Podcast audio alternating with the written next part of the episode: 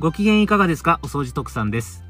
この放送は、お掃除のプロであり、ビジネスオーナーでもあるお掃除特産の目線で世の中を見て、これはみんなに伝えたいと思ったことを収録配信しています。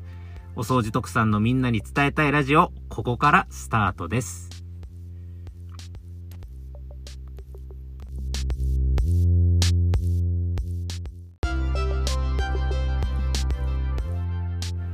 ご機嫌いかがですか？お掃除特産です。大阪を活動拠点としてハウスクリーニングサービスを提供したり、お掃除や整理整頓などのセミナー講師をしたり、お掃除ビジネス系配信者として動画や音声などの配信活動を行ったりしています。さあ、今回からですね、音声配信メディア限定で、えー、新企画としてやっていこうかと思って収録ボタンを押しました。タイトルは、音ブログというタイトルでこれから続けていこうと思っております。えー、まあ、お掃除の関連する、お掃除に関連するようなお話だけに限らず、まあ、あのー、このみんなに伝えたいラジオ、お掃除特産のみんなに伝えたいラジオの基本的なコンセプトとしては、まあ、プロの掃除屋さんとして普段あの生活をしているお掃除特産の目線で世の中を見てお話をしたい内容を収録配信していくというのが、まあ、本来のこのみんなに伝えたいラジオの趣旨だったので、えー、まあ、お掃除に特化していない、えー、なんかこう、日々のブログ的な感じでですね、えー、日々お掃除即さんが普段から感じてるようなこととか、ちょっと話したい内容とかを、この音声配信限定でですね、皆さんにお届けできればなと思って、えー、こういう企画を考えました。まあ、これから、えー、ちょっとしばらく続けていこうかなとも思ってますので、えー音声配信限定での音ブログという企画、えー、これからもどうぞ応援よろしくお願いいたします。はい、ということで、えー、今回ちょっとお話ししたい内容なんですけれども、うんとね、実は徳さんはクラブハウスっていう、えー、音声チャットのプラットフォームがあるんですけどもご存知でしょうかね、えー、実はそのクラブハウスの中で結構徳さんは毎日のように、えー、ルームというのを開いておりまして、えー、そのどういう内容でルームを開いてるのかっていうとお掃除とか片付けの相談窓口となるというか相談部屋を開いてみたりとかあとは、えー、そうですね別のあのコンセプトであのシニア世代の方も気軽に交流しやすいような雑談ルームっていうのを週1回のペースで定期的に行っている。声の社交場っていうタイトルでやってるんですけどね、えー、そういうのも行ったりしています。でその声の社交場というルームをですね昨日はクラブハウスの中で、えー開いてきたんですけれども、そこに来てくれる方、一緒にこうモデレーターを務めてくださってる方々っていうのが、いわゆる老人ホームですとかね、介護施設などで普段から勤務されてるような方々と一緒に、えー、このルームを運営してるんですけれども、まあ、そのお話の中でですね、あの、出たんですが、ここ最近、あの、新型コロナウイルスの第7波の影響でですね、えー、もう感染者数がもうえげつない数になってて、で、重症患者の数も、えー、600人超えでしたっけね、なんかそういうニュースも最近出てくるぐらい、もう数で言えばもうとんでもないような数になってるような状況の中で、えー病院がね、もう重症患者を受け入れる病院がもうほぼほぼ逼迫しているような状態だっていうのはニュースでご承知だと思うんですが、結構ね、その老人ホームですとか介護施設なんかも結構大変な状況になってるようで、えー、もう職員がどんどんこう感染していったりとかして、今回だから一緒にモデレーターを務めてる介護施設に、えー、勤めてらっしゃる方、お二人の施設でクラスターという言葉が出たりとかね、なんかもう本当に大変な状況だなとで職員もあのコロナに感染したということででその週その周りは濃厚接触者扱いになって職場に出ることもできないっていう中で、えー、人手が足りない中でも利用者さんを見守っていかないといけないと。もうあのー、普段通りの仕事が十分にできない中で普段以上にやっぱり責任重大もう自分がいつコロナに感染してもおかしくないような状況の中で命がけでやっぱりお仕事を日々してるんだっていうことで精神的にももうかなり、え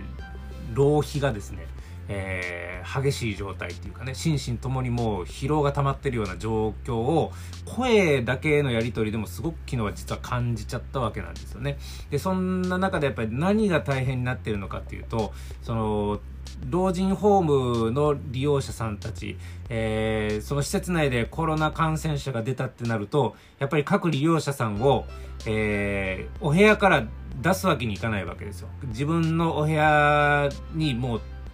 あえてこういう表現をするんだけれども、閉じ込めちゃうような状態、もう隔離、完全に隔離していくような形で、えー、管理をしていかないといけない状況なんですけれども高齢者に対してそれをすることによって認知症のスピードが上がったりとか、えー、食事も喉が通らなくなって、えー、なんか内臓がちょっと悪くなっていったりとか、えー、ちょっと便秘気味になったりとかで体調不良を起こしてみたりとか、はい、あのー、そういろいろね、そのコロナで、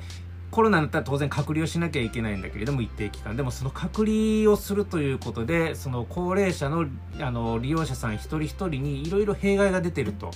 いうような状況になってるみたいなんですよね。うん、これがねどうしたもんかっていうところで一言で言うと隔離することによって普段あの老人ホームの大広間のところでいろんな、えー、交流ができました。あの交流とかね、なんかコミュニティとかイベントとか開いたりとかして、えー、高齢者の利用者さん同士で和気あいあいと談笑するような場面とかもあの普段は作れてるんですけれどもやっぱこのコロナ禍っていうところではそれをやってはいけないという状況になってるんで一言も一日一日中一言も話ができないというような、えー、状況がもう1ヶ月以上続いてるような状態なんですかね。そうなってくるとやっぱり認知症もやっぱりあの認知症のこう進行が早まったりとかっていうことでいろいろやっぱり問題が起きちゃってるんですよね。でその問題をあの極力回避するためのキーワードになってくるのがやっぱりそのコミュニケーションなんですよ。人と人との交流っていうのがやっぱり大事。になってくるんですがでもその交流をさせるわけにいかないということで施設としては本当どうしたらいいんだろうっていうことで頭を抱えてるみたいな話を昨日のね、そのクラブハウスのルームの中でちょっと会話をしたんですよね。で、そのクラブハウス一緒にモデレーターを務めてる、その施設に勤めてらっしゃる方々もみんな、あの同じ意見で言ってるんですけど、この問題を解決する、もう今、現状で今すぐっていうことはできないかもしれないですけれども、まあ、例えば、えー、この新型コロナウイルスがもう一旦落ち着いて、えー、平穏を取り戻したとしても、いつ第2、第3の新型コロナウイルスが、えー、出現するかもわかんない。えー、パンデミックっていうのを世界中にもうすでに経験してるっていうことは、あの2、2番目、3番目のパンデミックがもうこの先いつ起こってもおかしくない。それはもう視野に入れて、えー、これからの人生設計をしていかないといけない。っていうような、もう、あのフェーズに世の中は入ってっちゃってる状況じゃないですか。で、そのような中でね、やっぱ今回なんとかこの第7波を乗り切ったとしても、この先いつ何時隔離させなきゃいけないというような状況がやっぱ起きるか分かんないわけですよ、施設としても。でもその中で隔離したからイコールコミュニケーションが取れなくなりましたっていう状況も作るわけにはいかない。うん、それをするためにどうすればいいのか、やっぱりキーワードはですね、オンラインになるんじゃないかなっていうところでね、あのー、皆さんで話をしました。はい。で、その福祉関係のお仕事っていうのはやっぱり人と人とのやっぱり心のあの通わせっていうのがすごく重要で、え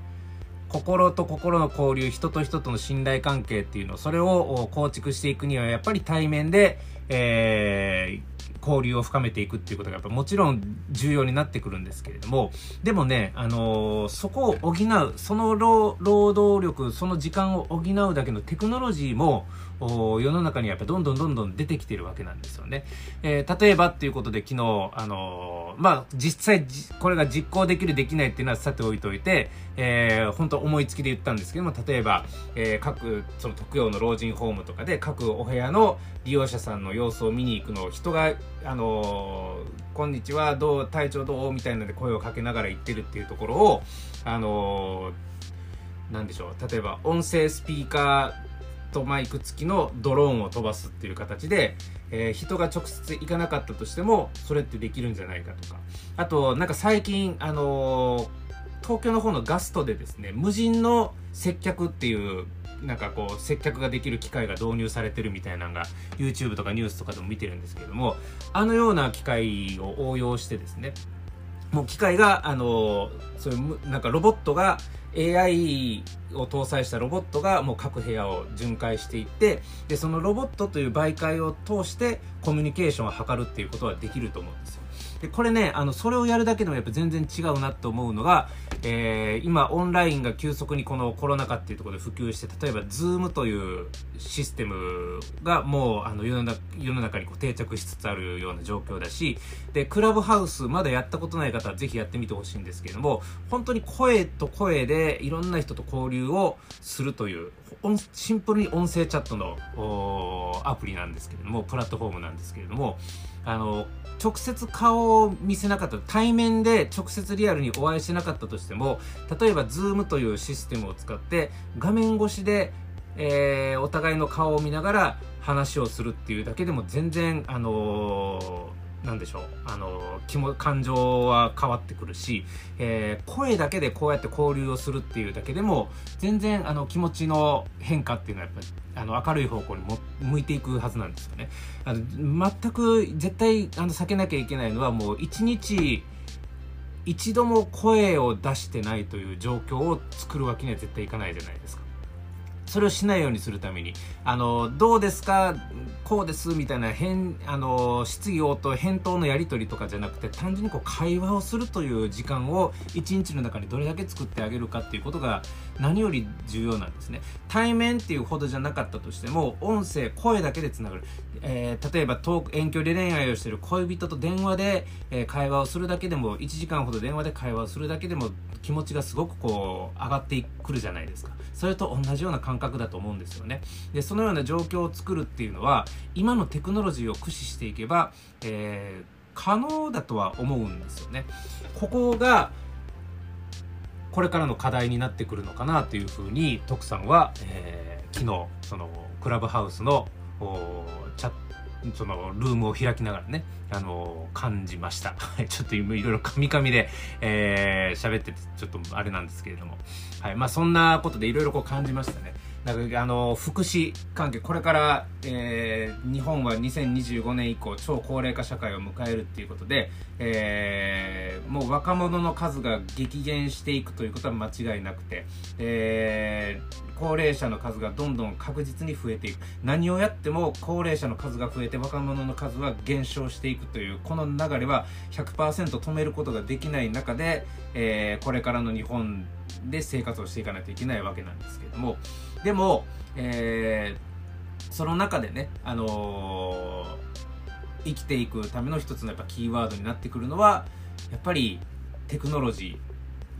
しかもオンラインというこの環境を最大限に生かした、えー、テクノロジーの進化。これを惜しみなく有効にやっぱ活用していくっていうことで労働力を減らすことができるし労働力を減らしながらコミュニケーションの頻度を下げることがない環境っていうのを作ることができると思うので特にその高齢者施設であったりとかそういう福祉関係のお仕事をしている環境はその導入っていうのを本当にこれからやっぱり積極的に考えていかないといけない時代なのかなというふうには思いますね。はい。あの、もちろん予算のこととか、あとは、あの、今の高齢者の方ってとにかくスマホを触るということへの抵抗感が半端ないっていう声は聞くんですけれども、そここそ問題はいくらでも回避する手段は何ぼでもあるんじゃないかなと思うんですけどね。はい。あのー、問題課題はもちろんあると思うんですけれども、でも解決できないような問題課題じゃないとも徳さんは思ってて。やるかやらないかだけだと思うんですよ。道のりは険しいかもしれないけれども、その道のりに対して一歩踏み出すか踏み出さないかだけのところまで僕は来てると思うんですよね。えー、そこを踏み出すことによって、きっと、あのー、これからの、その、高齢者施設ですとか、この介護関係ですね、福祉関係ですか、えー、その環境っていうのは、今までとは違う、いい方向に、えー、大きく変わるような時代がやってくるんじゃないかなっていうふうに徳さんは思いますね。えー、キーワードは人の気持ちとテクノロジーの融合というか、それを意識して、えー、環境をどう作っていくか、これからの日本の課題なんじゃないかなというふうに徳さんは思います。ということで、えー、今回の音ブログはこれぐらいで終わりたいと思います。お相手はお掃除特産でした。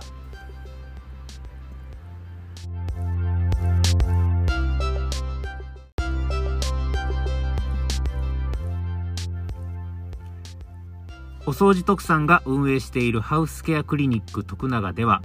エアコンクリーニングやハウスクリーニングなどのお仕事のご依頼や、お掃除セミナー、講演会などのご依頼を受っております。ご興味の方は、ハウスケアクリニック徳永の公式ホームページ内にあるお問い合わせフォームからご連絡ください。また、お掃除特産は、YouTube やスタンド FM、ポッドキャスト、クラブハウスなど、他にも様々な配信活動を積極的に行っております。詳しくは、お掃除特産リットリンクから検索してください。応援フォロー、チャンネル登録よろしくお願いいたします。